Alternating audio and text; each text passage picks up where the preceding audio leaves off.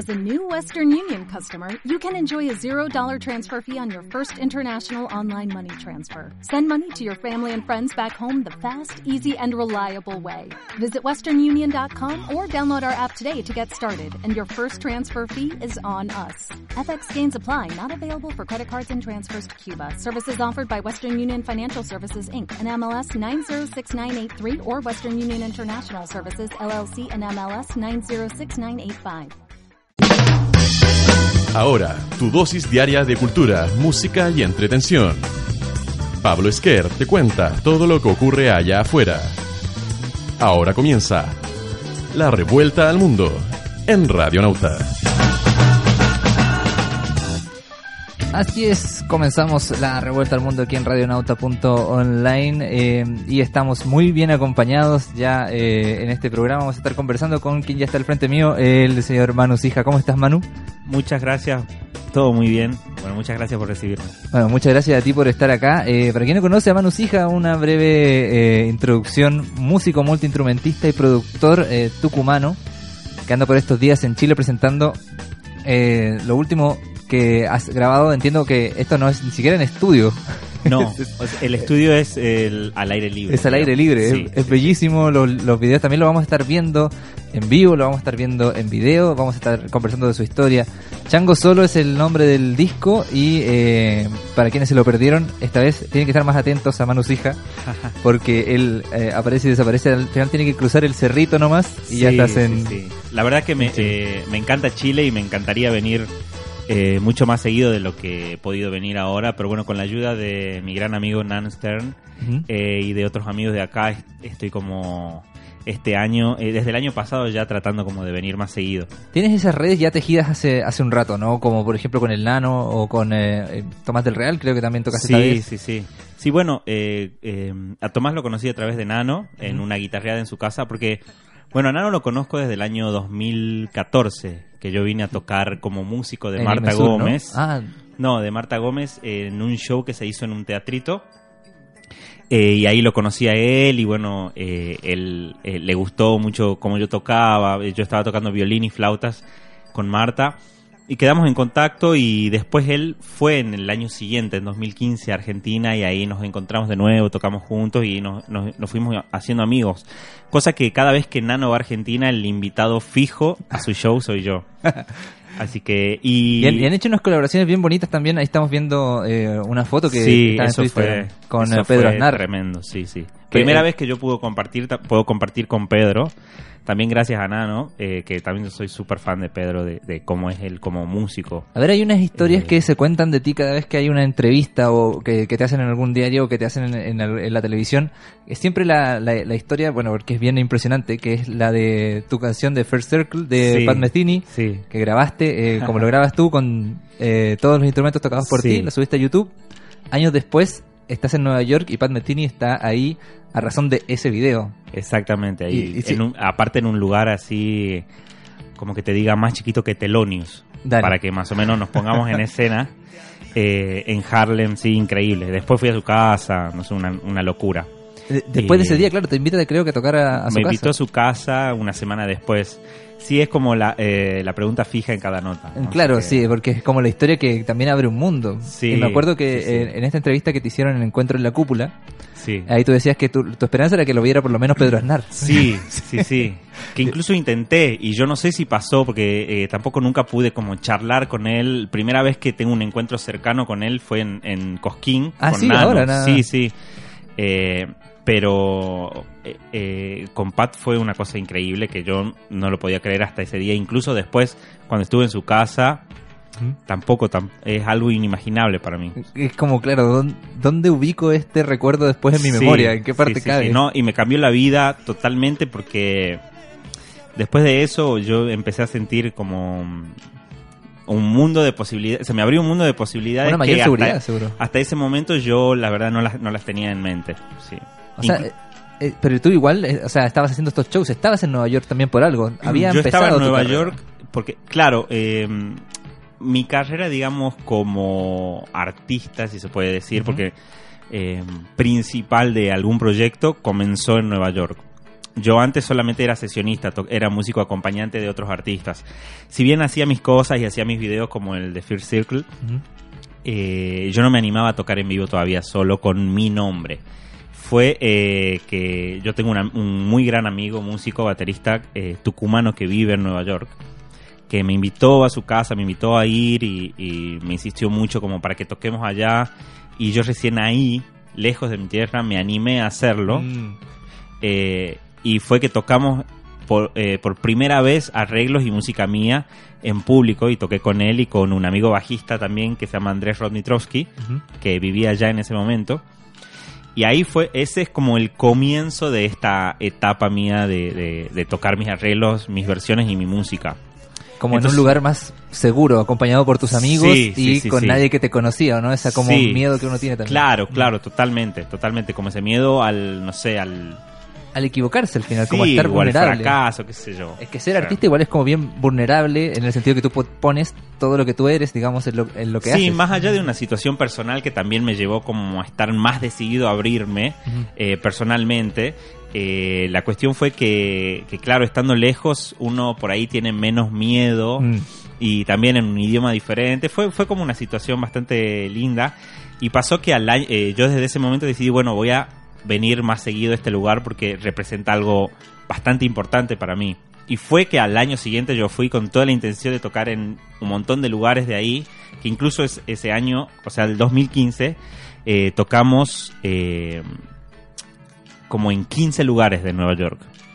Y en el primer lugar que tocamos fue al que, al que asistió Pat. En la primera sesión que tenías en ese lugar. La primera tocada, sí. O sea, imagínate, decía, hablar de, de un año para otro, de un año en el que te abriste, Sí, al otro sí, año sí, estaba Pat Metheny entre tus... Y el video yo lo grabé en diciembre de 2012. Que es el video que estábamos viendo también ahí Así en la que transmisión. pasaron tres años hasta, hasta, que, hasta que yo tuve un contacto real con Pat. Incluso yo se lo mandé, obviamente, por Twitter y por todas las redes y yo nunca obtuve una respuesta. Fue hasta el momento que él cayó de sorpresa a ese show que yo supe que él lo había visto. Y que tú después contabas en esta misma entrevista que tú pensaste que él estaba ahí por otra razón y que tú te fuiste a presentar y él dijo, te vine a ver a ti. Sí, sí, sí, sí, totalmente. Incluso él fue como camuflado.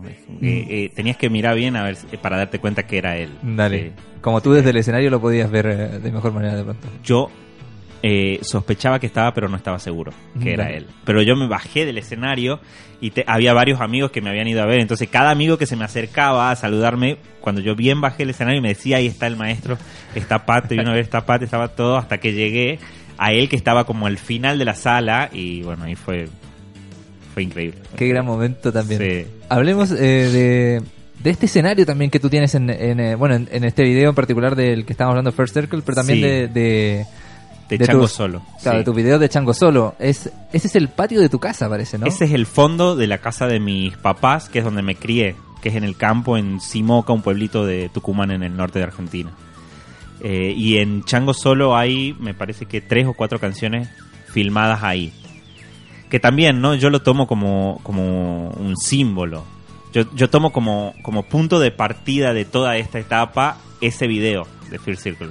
Por eso es que yo decidí hacer toda la grabación de Chango Solo y toda la grabación de, de, de, de eso y de esa forma así eh, como en vivo en, en lugares así al aire libre de- Ah. que, que representan algo para mí.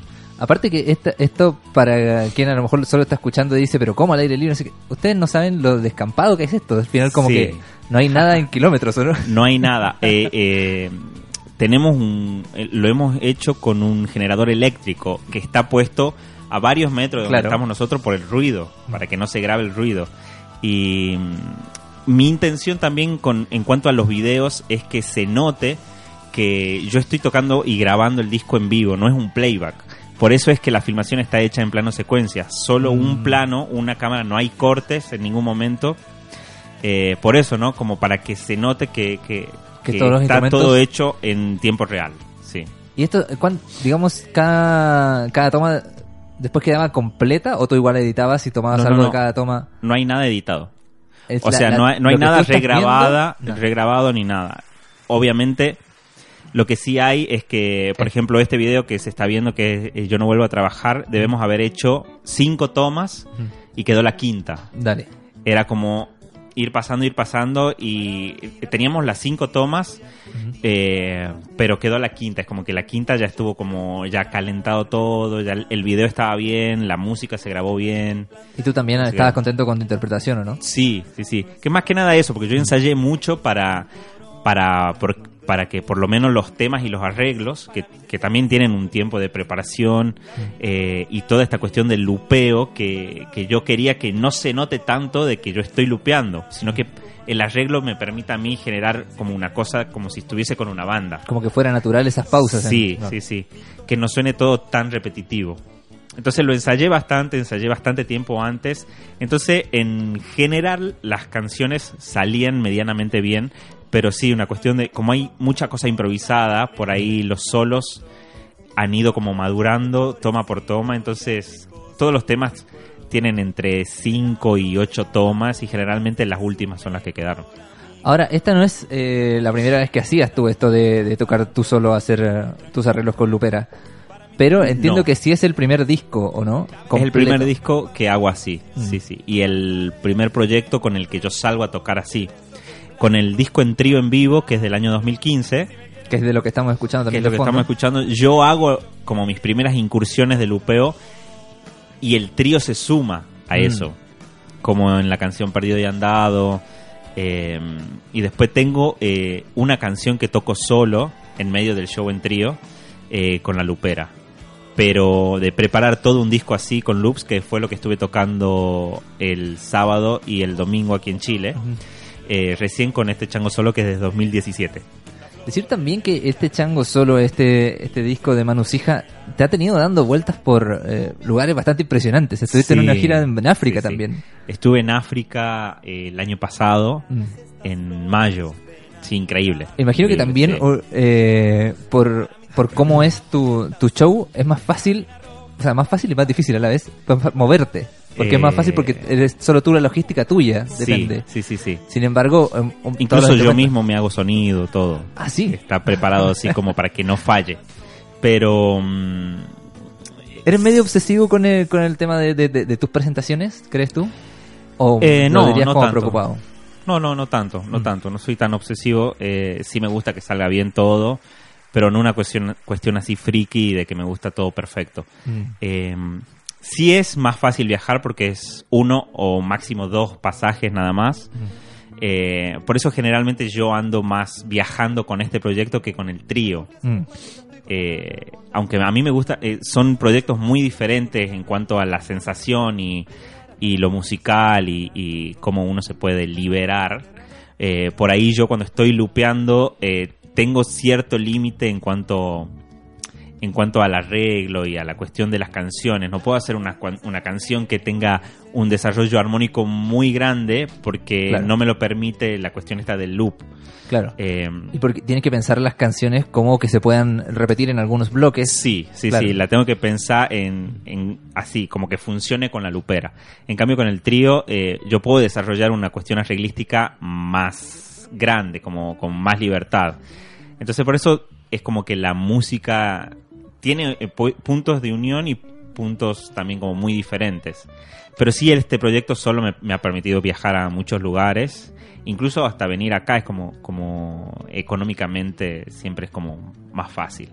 Claro. Lo único que, que logísticamente sí tengo que conseguir todo.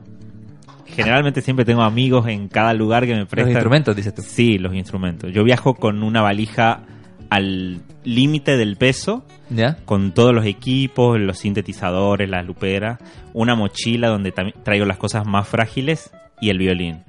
El resto lo tengo que conseguir. Sí. Y el resto estamos hablando de bajo, eh, Bajo, batería, teclados. bombo legüero, veíamos ahí. Sí. Eh, bueno, que tengo el bombo Les Güero, que lo hago con mi viejo, que es solo el parche y el aro. ¿Ya? Entonces a veces viajo con ese, que es como un bombo de viaje.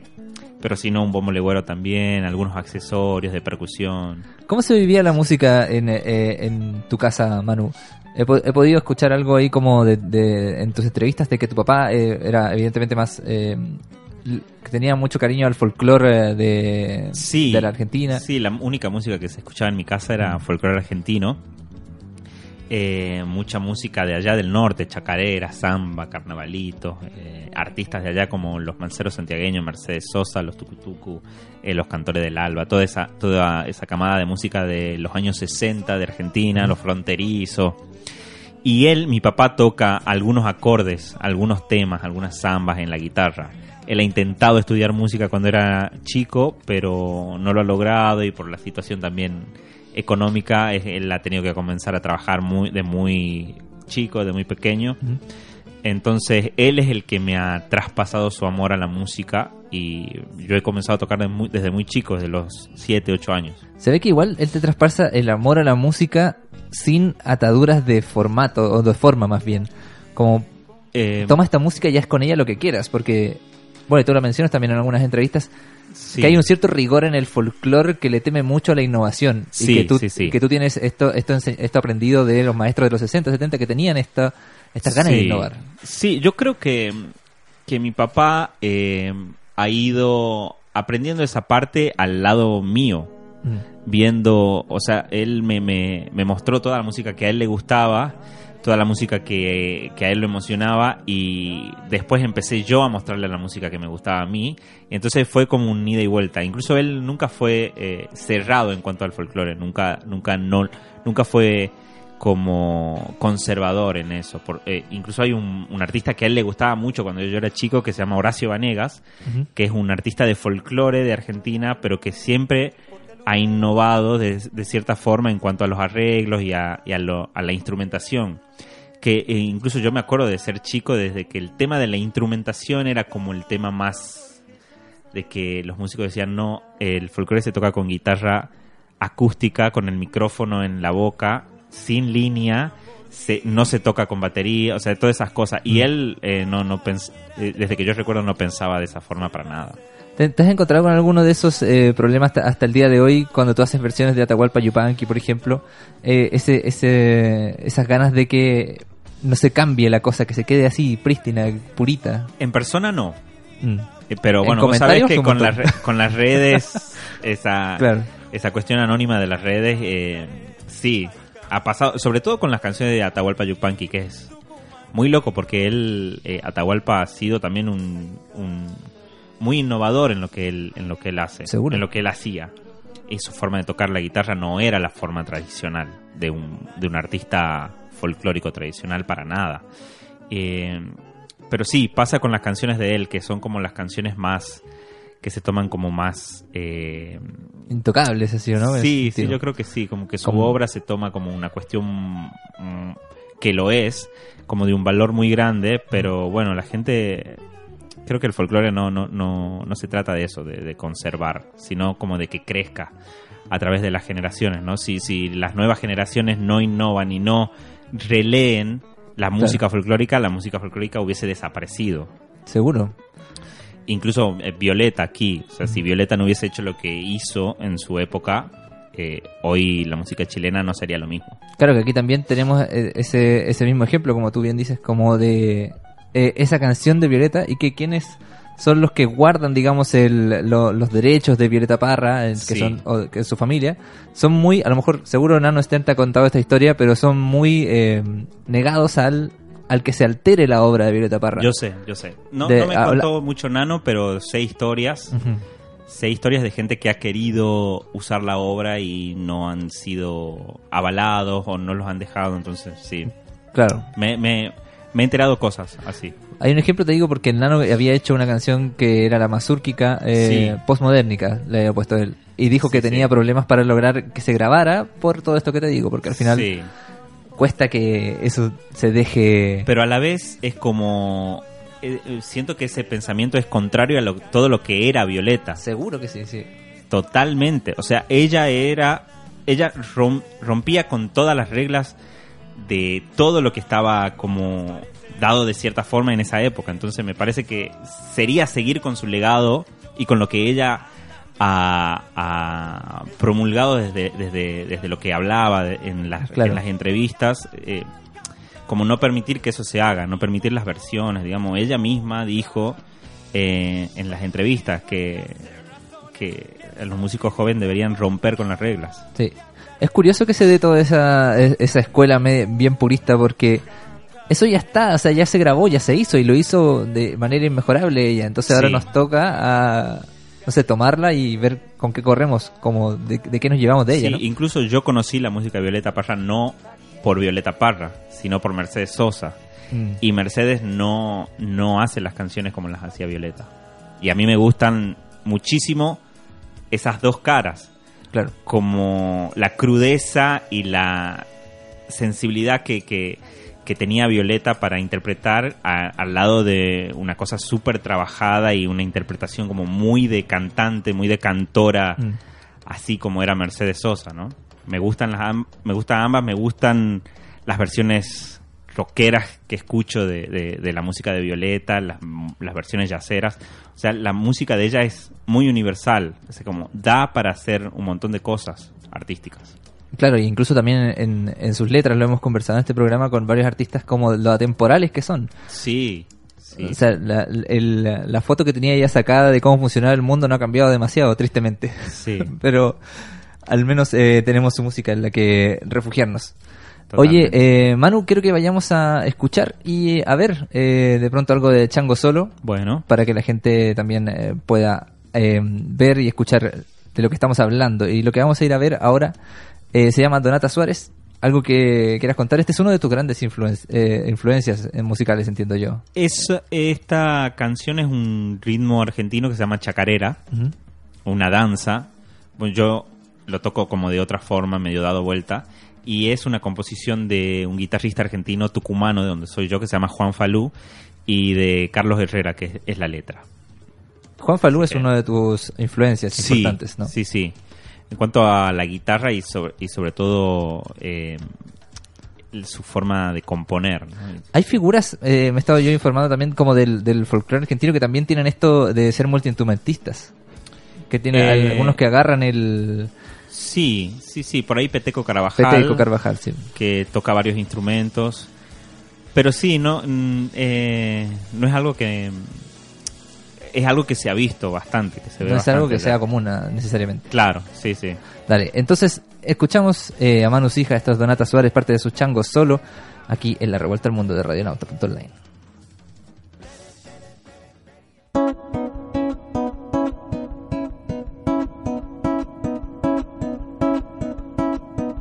Donata Suárez camina sobre la arena, sus pasos son un cuenco de rocío. Cantan solo para ella las endechas de los mirlos. Donata Suárez camina.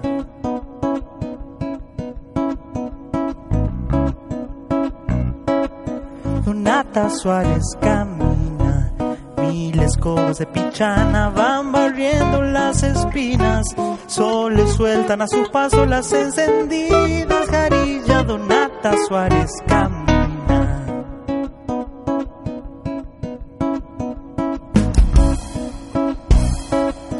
Donata Suárez camina, deja de rumiar sus sueños si es que la miran los chivos, erguidos sobre sus patas ya sueltan el caramillo. Donata Suárez camina.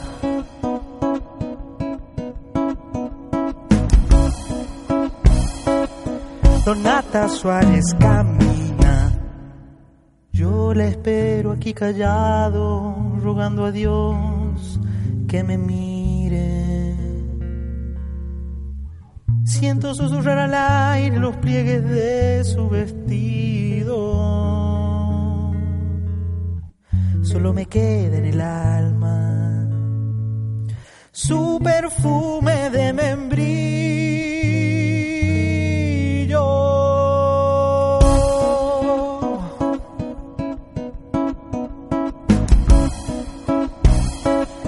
Donata Suárez brinca por dejar sus cauces y la ve pasar el río.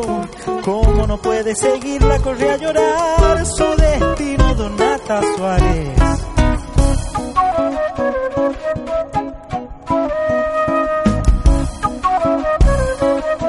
Donata Suárez camina El yuchan tiñe sus flores, remedando sus mejillas.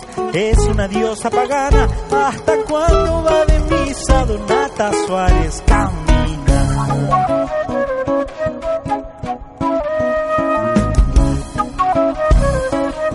Donata Suárez camina, sombra y luz le van dejando los álamos del camino. De a ratos trepa los cerros el relincho de un padrillo, Donata Suárez camina. Yo le espero aquí callado, rogando a Dios que me mire. Siento susurrar al aire los pliegues de su vestido. Solo me queda en el alma su perfume de membrillo.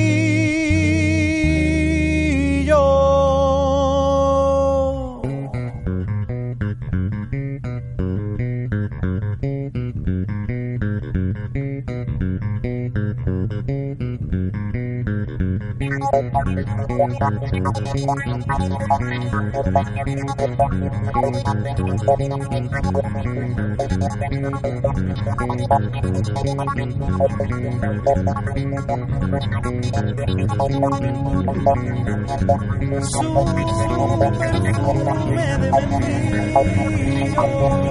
so,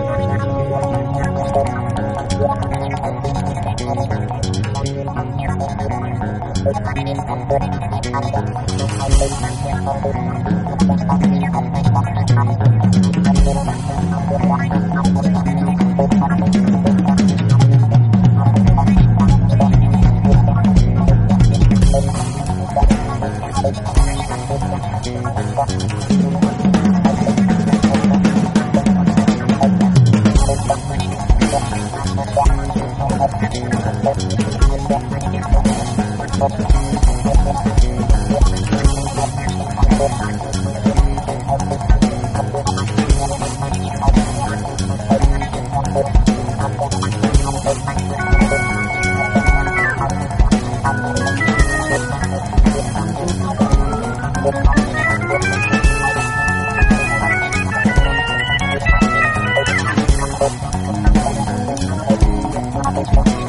perfume de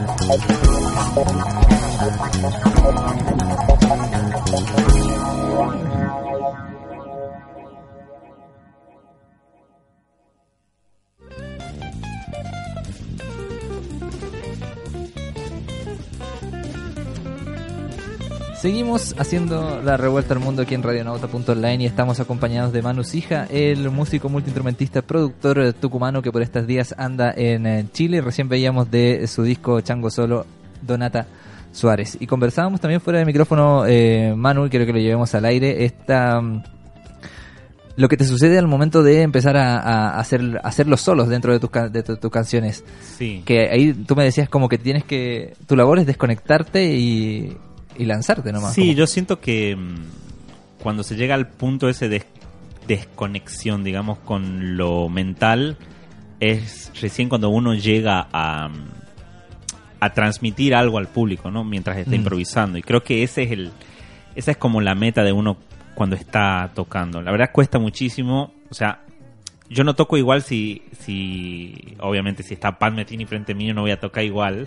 Claro. O si yo sé que hay algún músico, generalmente me pasa de estar, empezar a improvisar y de que se me cruce por la cabeza, uy, está tal, por ahí debería tocar algo Lo- lo más increíble". difícil, claro. Sí, lo más grosso que pueda. Y generalmente eso me traiciona porque termino tocando una cosa horrible Mm. que no, no, no pasa nada. Y cuando uno en realidad está metido adentro de la música y está metido adentro de lo que está sintiendo mientras está tocando y relajado sobre todo, que es lo más difícil, creo que ahí aflora como la cuestión más eh, genuina ¿no? de uno y lo que conecta en realidad con el público. ¿Cómo logras eh, vivir ese momento en el que ya te relajas dentro del escenario? ¿Tú lo, lo tratas de propiciar de alguna manera o tiene que ver con el público, eh, Mm. todo, toda una sarta de variables que es muy Sí, difícil controlar? ¿no? Sí, creo que sí tiene que ver con, con toda la situación que está pasando. Eh, y que muchas veces es algo que está, es como una sensación que solo la estoy sintiendo yo.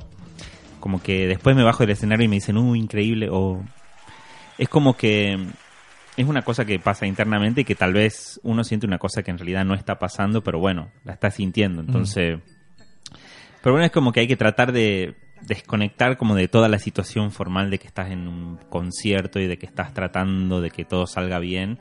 Y, y yo creo que eh, el momento de la improvisación en cada canción, por ejemplo, en, en Chango Solo, hay muchas partes improvisadas o muchas partes de solos que son improvisadas y que pueden durar lo que yo quiera.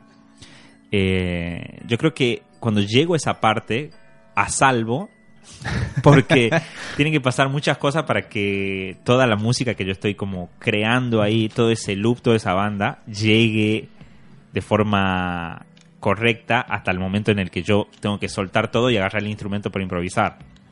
O sea, tengo que pisar bien los pedales, de que se lupee bien, de que toda la música, de que todos los instrumentos los haya tocado bien. Entonces, cuando llego hasta ese momento bien, yo creo que ahí es donde digo, bueno, ok, ahora me relajo y agarro el violín y improviso 10 Claro. minutos, si hace falta. Como que tocamos tierra ya aquí y Claro, aquí sí. me creo- porque generalmente yo tengo que hacer como varios pasos casi coreográficos para llegar hasta el momento en el que a mí, la banda está sonando y recién puedo soltar todo para hacer un loop, un solo. Claro. Yo creo que cuando, cuando la banda que yo, que yo lupeé antes está sonando así con swing, con groovy, siento que está bien, yo creo que ahí eso ayuda más a que el solo esté más relajado y esté como más como más abierto y que, que yo pueda relajarme para hacerlo. Ya que te relajes también con todo lo que está sonando, porque todo lo que está sonando lo tocaste tú, entonces estás pendiente de que, Sí. ay, eso lo toqué. Sí, sí, sí. Puedo todo tocar eso, mejor, todo eso. Es como un universo adentro de todo, de, de una cajita que, que es la lupera esa, ¿no? Claro. Así que bueno. ¿Y cómo te sentiste en estos shows acá en, eh, acá en Chile, en la florería y en Pirque que? Muy bien, muy ¿Sí? bien. Sí, bueno, fueron situaciones muy diferentes las dos. Por ahí la florería es como un lugar que está buenísimo, que está re lindo, pero es como un lugar como de muy late night, de tocar, Claro. tocamos súper tarde, eh, como a la una y media de la mañana. Entonces ha sido como muy eufórico todo. He tocado como todas las canciones más power, eh, o incluso las canciones que más son más tranquilas, también con mucho power. Eh, pues estuvo buenísimo. o sea, el- el- la respuesta del público estuvo súper bien. Después tocamos unos temas con Tomás del Real. Eh, toqué con Nano también en como invitado en mi show y después él tocó y también yo toqué con él. Eh, y por ahí el, el show del Pirque en el esquenazo fue como más relajado. Porque fue a la tarde, sí. Entonces, más como más familiar, más conversado y más de que eh, de, de- de tocar canciones por ahí más que no las tenía en, en ¿cómo se dice? en la lista, sino que, ah, bueno, voy a tocar esta canción que hace mucho que no la toco y como más así, más relajado, más improvisado. Lo bonito es que tú también eh, tienes esa libertad, digamos, lo hablábamos esto de estar de estar solo, al final, como sientas tú el, el momento, es como la va a salir Sí. el... Exacto. Total, A veces juega en contra y a veces está muy bueno porque se me ocurre que quiero tocar una canción que no la tocó hace años o que no la toqué nunca y la toco. Y es responsabilidad mía, nada más que salga bien o mal. Digamos, no es que tuve que, que ensayarla con alguien. Sí, es- esa parte está buena, pero también está bueno compartir con otros músicos, ¿no? A veces no es que me siento solo en el escenario, pero sí cuando vuelvo a tocar con mi trío o en dúo, a veces toco en dúo con el baterista, como cuando vine a Imesur, eh, en Nueva York toco mucho a dúo con baterista, entonces estar con alguien en el escenario tocando es, es también una sensación muy linda. Sí, sí. Y sobre todo cuando, cuando tenés mucha conexión con esa otra persona, Son musicalmente. Seguro, son maneras de conectar y, y probablemente que se siente la diferencia pa- también para, para ti más que nadie en el escenario. Sí, sí, sí, sí. Oye, eh, Manu, el... entiendo que tú produjiste un disco de El Chaqueño Palavecino, ¿no? Sí, Y es un disco que además, bueno, para quien no conoce, Chaqueño Palavecino es uno de, de- también de los referentes, digamos, del folclore argentino. sí, tradicional. Y- tradicional, claro. Eh, y él, en un, en un homenaje a Tahualpa Yupanqui, tú le produces el disco, Sí. además. Entonces era como, eh, era como la leyenda al cuadrado. Justo eso, sí. Que incluso yo me tomé un par de licencias eh, pequeñitas para, para introducir algunas cosas eh, eh, musicales que generalmente en la música del chaqueño palavecino no se usaban. Algunos cortes, algunos cambios armónicos ahí, muy, muy sutiles. Eh, ¿Y encontrabas alguna resistencia en él? ¿Se daba cuenta de en él eso? no- se daba cuenta y yo creo que en, en realidad en un principio, porque yo le presenté como una canción para ver si él aceptaba que yo... pues, Porque fue como una conexión entre un amigo que le, digo, le dijo, ¿por qué no lo llamas a Manu para que te haga este disco? Entonces él me dijo, bueno, mandale un arreglo de una canción. Porque él ya había empezado con ese proyecto, pero sin arreglador, sin productor, con, solo Mm. con el guitarrista y no le estaban encontrando a la vuelta. Entonces, eh, este amigo eh, le dice eso, entonces yo le, man- le mandé una versión eh, de una samba y ahí puse más o menos eh, esas cosas diferentes que yo pensaba que por ahí le podían atraer. Y que también ahí mostrabas cómo ibas a trabajar tú. Sí, sí, sí, y fue eso creo que lo que, lo que a él le gustó en, en ese caso. Y al final, claro, si, si trabajan contigo saben de qué, qué esperar, digamos. en Sí, sí, sí. Sí me ha pasado de, de producir para otra gente, eh, de que después me por ahí me saquen arreglos que haya, que haya hecho sin Mm. consultarme, de que en lugares donde había, había un arreglo de repente no había nada, porque es como que le parecía eh, demasiado, una cosa así. Mm. Eh, pero eh, justamente con el chaqueño no me pasó eso. En todos estos que te, en todas estas labores en las que te pones de, de músico, intérprete, eh, colaborador o productor Sí. o arreglista, ¿cuál es la que sientes tú que te sientes como más cómodo o con, o con la que te das más libertades tal vez? Yo creo que con esto de tocar mi proyecto y mi música, incluso cada vez estoy más desacostumbrado a la cuestión de, de servir a otro proyecto, de tocar con otro artista o de, de producir para, para otra cosa, porque generalmente eh, eh, la libertad es más chiquita, es como el como como que uno tiene que, que ponerse en como en plano de la música de otro y cuando cuando vos estás como mucho tiempo con absoluta libertad de hacer lo que quieras y sobre todo yo no hago una música en la que yo tenga que pensar en lo que le va a gustar a tal público o a, o- a tal a cierta a cierto tipo de gente entonces un, yo tengo libertad absoluta de hacer lo que quiera y cuando vos estás trabajando para otros artistas es como que eso deja de existir absolutamente y estás como a servicio de la música de otro. Eh, tiene cosas muy lindas eso y tiene algo de que también uno eh, está como a salvo también porque en realidad estás del lado como de atrás Mm. eh, de un artista. Que eso es lo que, lo que a mí me mantenía a salvo antes cuando yo no me decidía a hacer esto. Y cuando yo me decidí es como que la verdad empecé a, to- a, eh, a elegir bastante los proyectos en los que yo me sumo, más como... Y, y también en proyectos que me den mucha libertad. Por eso es que toco con Nano o con Marta Gómez, que creo que son eh, los únicos dos por ahí artistas en los que yo estoy como tocando casi como sesionista Mm. pero me, tengo la casi la misma libertad de cuando toco solo. Tienes libertades pa- para también para hacer tu arreglo de tu, de tu propia... Sí, sí, sí. sí, de sí. partes. improvisar muchísimo, sí, sí, sí. Porque ellos también eh, eh, tienen como en la, en la cabeza la música muy... La sienten muy parecido a como la siento yo. Entonces es más como una amistad musical y amistad también personal. Y que se vive, que se va al escenario sin mucho esfuerzo, digamos. ¿no? Claro. Como esa relación sí, que tienen sí, sí. ustedes. Incluso eh, yo muchas veces toco con Nano como, como si fuese músico de él, pero a la vez eh, estoy tocando eh, casi como de igual a igual.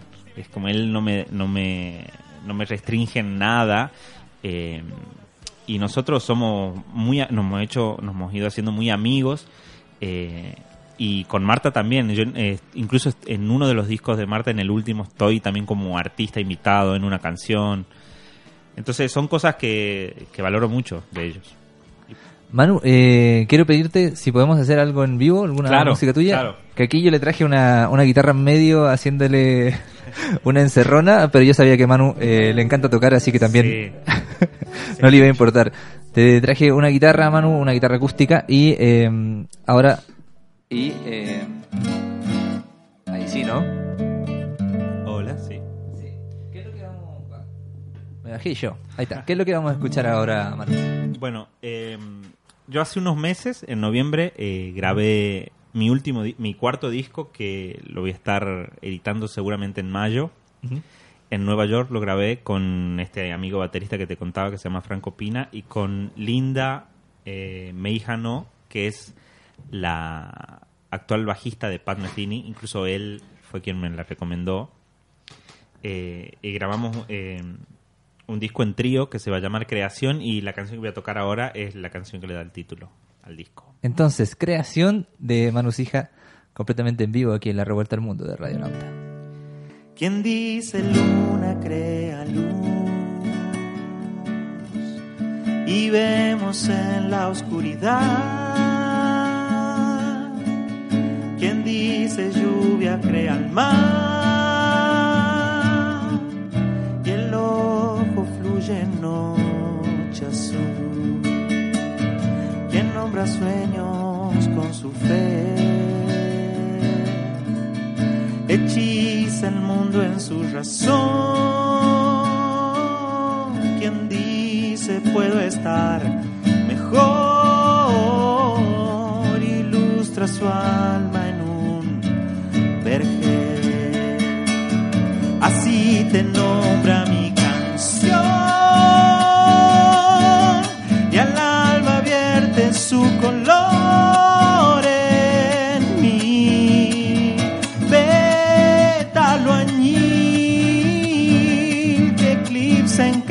cada colibrí. El cáncer vuelo de tu ser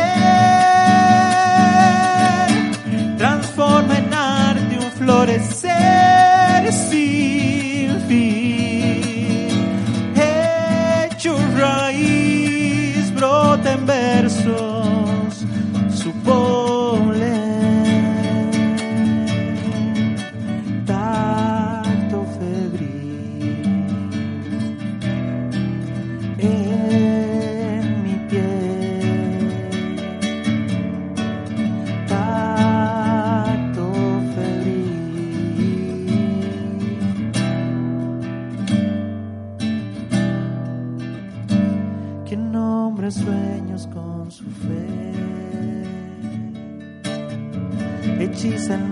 Su razón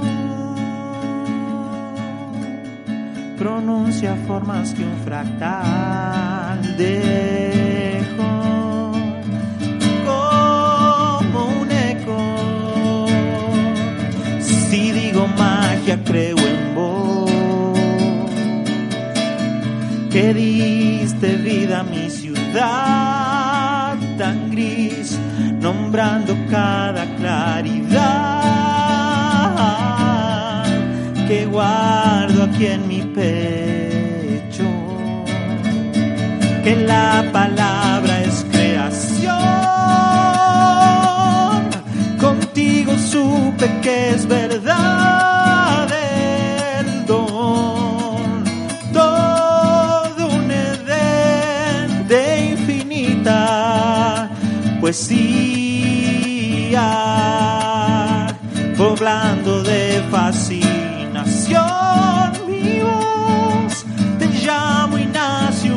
carnaval sin par. Fiesta total entra el ritmo sin parar y va su percusión.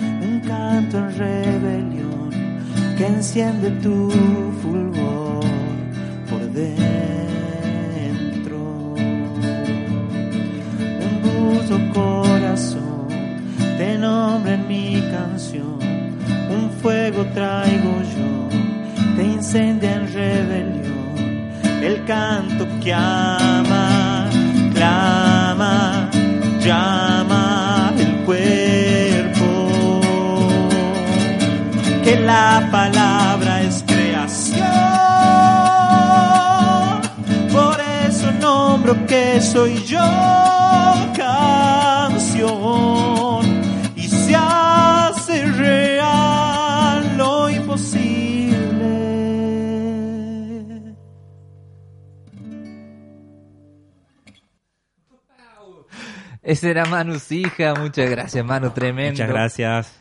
Eh, Manu Sija lo escuchábamos recién en vivo, eh, parte de su nuevo disco Creación y el, la- el tema que da nombre al disco. Y hablabas, eh, Manu, decías que eh, lo habías grabado con bajista de Pat Metheny, creo que es ella, ¿no? Sí. Ahí estamos viendo una... Es originaria de Malasia. Eh, y esa foto es del estudio ya en Nueva York, donde Sí. grabaste, ¿no? Es, eh, el estudio se llama Sear Sound, es como un estudio legendario de, de Nueva York donde grabó David Bowie, Sting, John Lennon. Ojo, ni más ni menos. Así es. Sí, sí. Fue como toda una experiencia súper movilizante, estresante por momentos, pero muy bueno, muy bueno. O sea, imagínate, grabamos el disco en un día. En un día, el en disco un entero. día, también en vivo. Sí, Esta- es que a mí esta me gusta como eh, ponerme en situaciones así, a ver qué pasa. ¿Y esto, ya, ¿cómo, cómo trabajaste esto? ¿Lo manda- ¿Le mandaste las partes con tiempo de anticipación a Eh, ellos? ¿O son sí. así de buenos? Son muy buenos porque incluso ella con dos ensayos grabó y grabó increíble. Eh, tocó música folclórica argentina, o sea, ritmos folclóricos argentinos, de, como si fuese nacida en los lugares de donde son los ritmos. ¿Te sorprendió esa parte Eh, igual? Me Por- sorprendió muy, muy, mucho eh, rítmicamente ella. Más allá de que melódicamente es muy buena, improvisando muy, muy lindo, pero sí rítmicamente más que nada. Eh, yo creo que incluso, por lo que yo siento que a Pat Metheny también es como que lo rítmico, según lo que yo siento de todas sus composiciones, es lo, como lo que más lo apasiona. Entonces, tal vez es por eso que ella toca con él, ¿no? De repente por ahí también Eh, va como su afición de encontrar músicos de distintos lados del sí, mundo. tal vez sí. Y entonces yo a ella sí le pasé la- las partituras y hicimos dos ensayos de cuatro horas, dos días antes de la grabación. O sea, ensayo, ensayo, grabación. Pero con Franco, que somos muy amigos, yo me fui, eh, yo le pasé, pero le pasé las partituras, le pasé como una preproducción que grabé todo yo en Argentina, pero yo me fui un mes antes a ensayar con él, Mm. más que nada para hacer como una especie de laboratorio, eh, como post preproducción, digamos, como, como para que él también sume su musicalidad y por ahí eh, me- me- él, él me cambió bastante como la visión musical de, de- de las canciones ya recién cuando nos sentamos a tocarla y tocarla, tocar, tocar, tocar, tocar y fueron saliendo cosas nuevas en los arreglos. Así que como con él hice una especie de laboratorio. Y con, y con ella, eh, en este único día y en los días del ensayo, ¿cómo empezaste, Sí. cómo empezó ella como a, colorear la música de, de que venía, digamos, media cocinada ya? Sí, em, yo creo que más que nada con los solos Mm. eh, y el sonido. El- eh, tiene como un sonido muy particular. En, en- ella tocó dos temas con bajo eléctrico y, y el resto son ocho canciones y el resto con, con trabajo y, y sí es como las elecciones de las notas porque em, generalmente en, en- en este tipo de música que es más como con un lenguaje jazzístico eh, eh, uno en la partitura pone algunas cosas nada más. Como- pues se pone el cifrado, pero no, yo no puse qué nota es la que quiero que toque. Entonces el Mm. músico elige cuál nota de ese acorde es la que va a tocar. Entonces su elección de las notas, su, su, su elección en cuanto a cómo abordar los solos, O sea, tú también dejaste un mundo para explorar. en Sí, esa sí, sí, y partitura. tenía mucha confianza de, de cómo ella toca. Yo escuché mucho sus grabaciones, sus discos. Yo ya más o menos hice los arreglos sintiendo y pensando más o menos, ok, que, eh, yo ya sé que ella lo va a tocar más o menos así. Y eso fue lo que pasó. Incluso mm, el disco comienza con un solo de ella, más o menos de un minuto, absolutamente sola, sola, sola, improvisando. Como a manera de eh, introducirla, digamos, Sí, al- sí, que en realidad, o sea, la ca- presentarla, es una digamos. canción que, que ya estaba estipulado de que ella hacía un solo libre al comienzo y después entramos nosotros.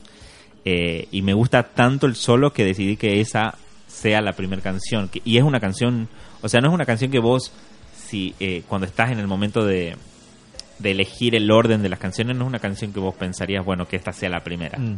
Pero Menos bueno. en un disco que lleva tu nombre y poner como primer solo abriendo el- alguien que no eres tú, digamos. Como sí, que sí, no, me- pero... te digo como en el término como marketeable de la cosa, tú Sí, no, absolutamente lo- todo lo contrario. Sí, excelente igual. Sí. Buenísimo, porque también nos hace, o sea, hace a uno parte del proceso, digamos, Sí, de no, ser y es que- una, aparte es una, es, es una canción lenta, no es una canción que decís, bueno, entramos con esta en el disco con todo el power, Mm. no. Es como la canción más lenta del disco, pero también es la primera canción que grabamos en la sesión de, de grabación. Además. Entonces yo sentía como que tenía sentido de que arranque con esa y así que, bueno, pronto cuando salga te vas a dar cuenta. ¿Tú trabajas con eh, algún equipo igual, Manu? ¿Con gente que te ayuda en redes sociales o que te ayuda en, eh, en entrar a mercados?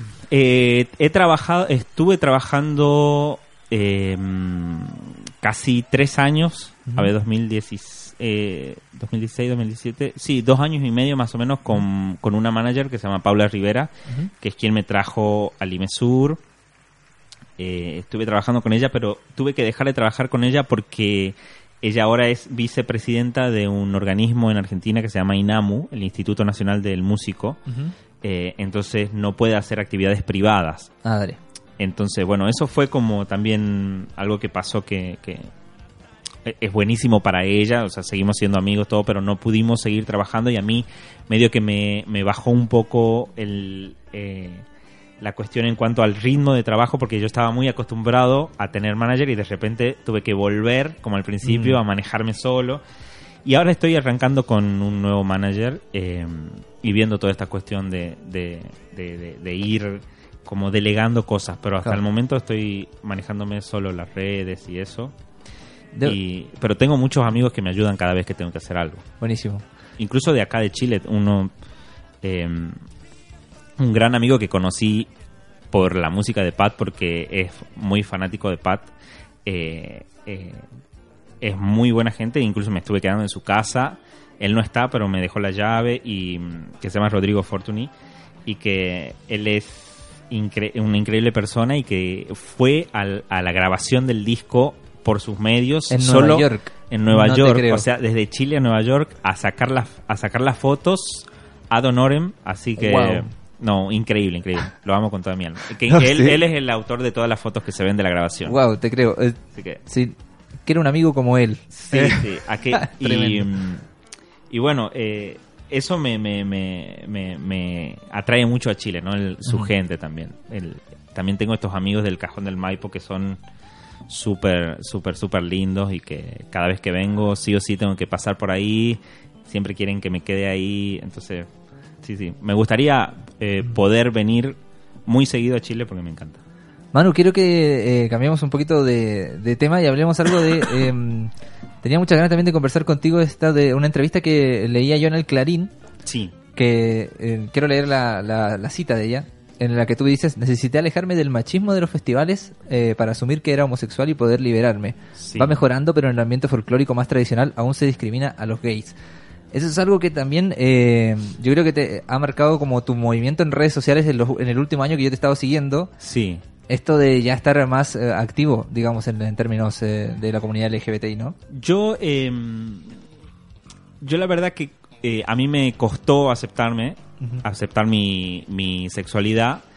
Y en el momento que lo acepté es como que sentí la necesidad de, de decirlo públicamente.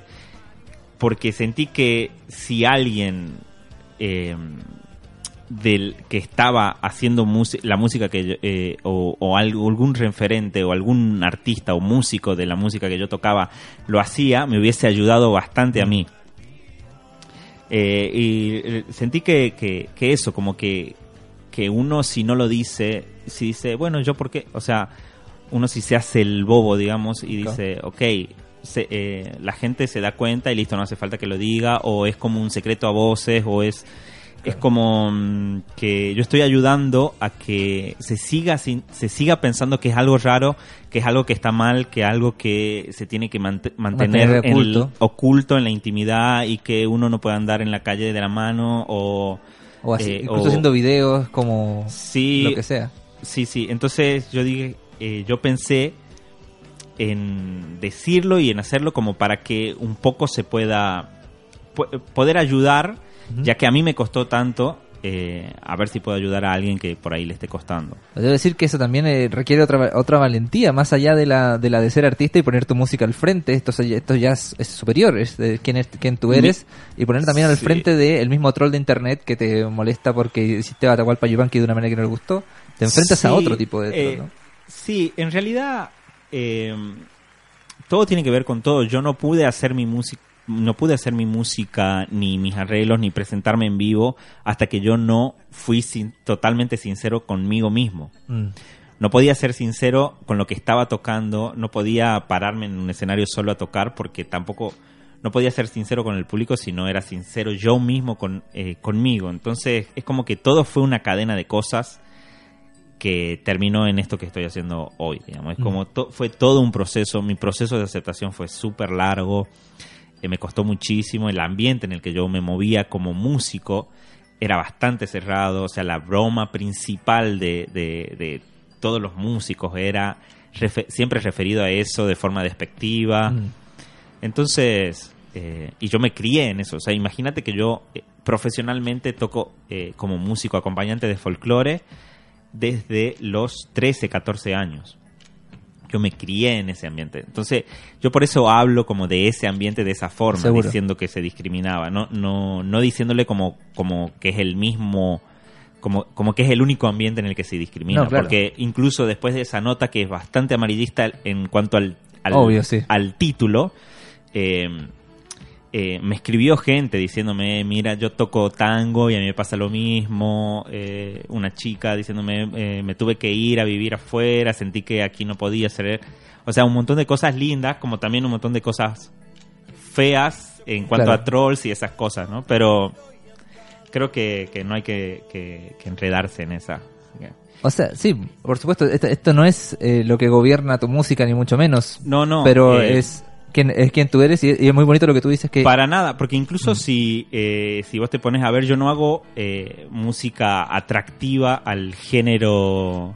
claro como estereotípicamente está activa el sí, género sí, yo. sí, incluso yo no, no sé si tengo gay- eh, público gay, y tampoco es que busco eso, claro eh, sino que yo traté como de demostrar que, que en realidad... eh, o sea que en realidad no importa para hacer música Sí, totalmente. Digamos. sí, sí. Y que no que- y que podés hacer la música más tradicional del mundo y ser gay. O sea, es como exacto Sí, es sí. como lo más normal de- del mundo y por eso es importante también como el, el gesto de, de hablarlo más allá de, lo amarillista que puede hacer esta esta nota Sí. y que ningunea de alguna manera todo el trabajo que tú venías haciendo musicalmente y lo reduce a solo este Sí, titular sabes que yo eh, eh, el tema con esa nota de Clarín es que yo hice una nota antes, pero en un suplemento eh, de diversidad eh, de diversidad de página del diario Página 12 que se llama Suplemento Soy. Eh, y el título de esa nota eh, es una frase de una samba argentina que es la samba de mi esperanza, que dice, deja que quiera como yo sé.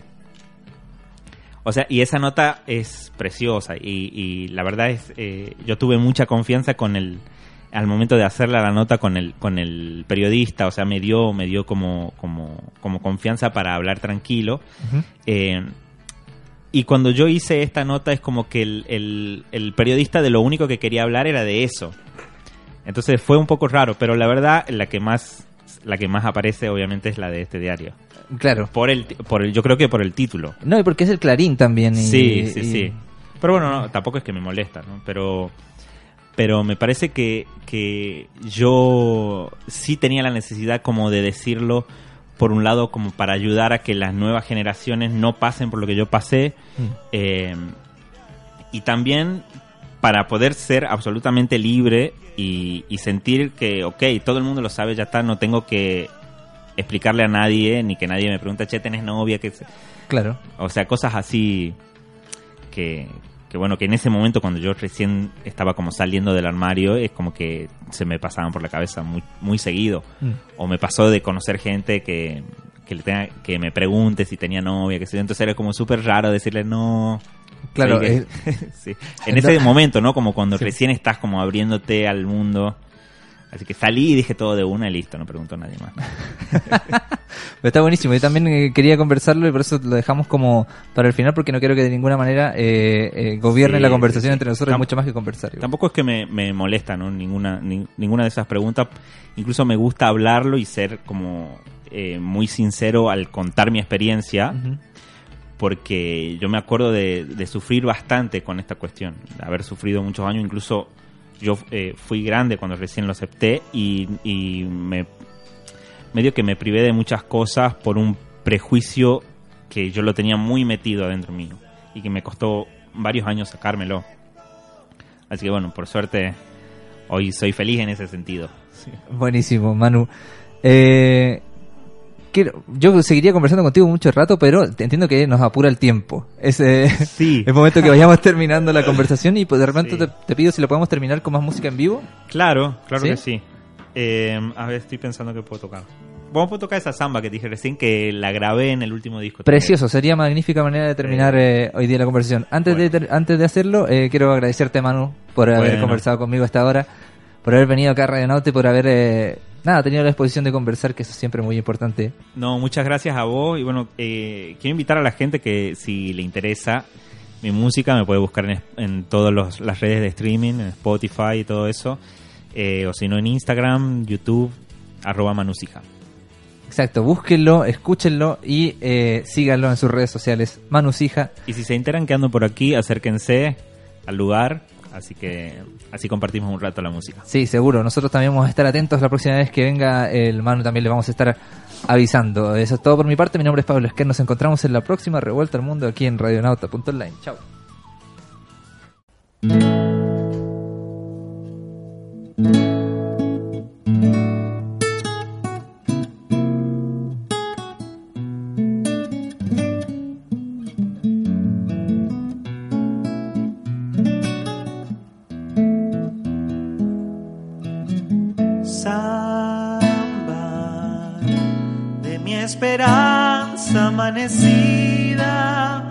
Como un querer. Sueño, sueño del alma que a veces muere sin florecer. Sueño, sueño del alma que a veces muere sin Samba, a ti te canto porque tu canto derrama amor.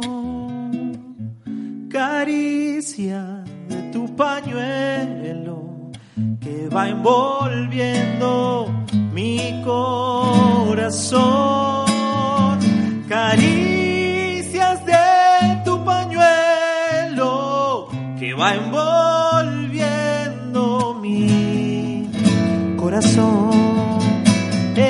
Estrella, tú que miraste, tú que escuchaste mi padecer. Estrella, deja que cante, deja que quiera como yo sé.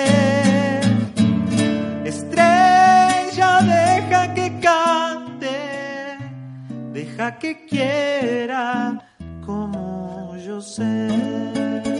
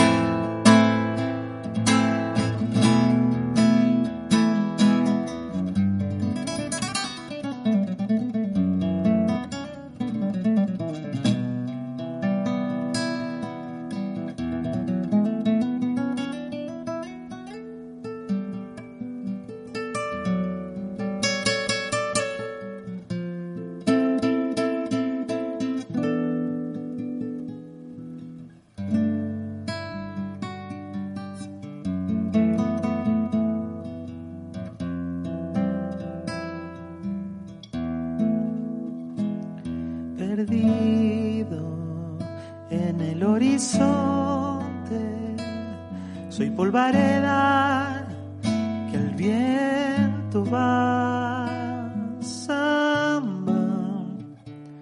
Ya no me dejes, yo sin tu canto no vivo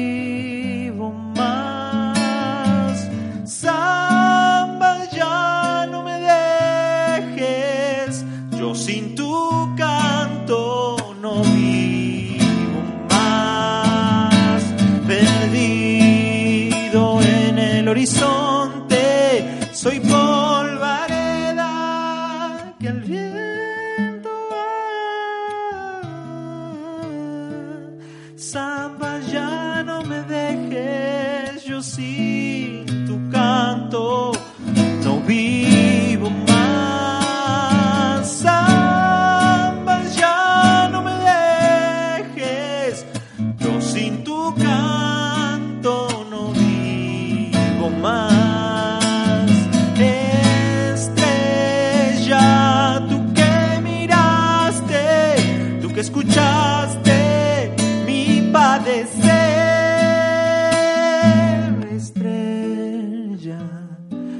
que cante, deja que quiera como yo sé. Estrella, deja que cante, deja que quiera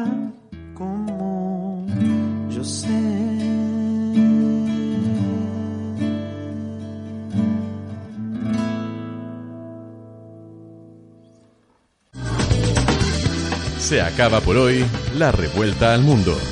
El lunes volvemos por más. Sigues en Radionauta.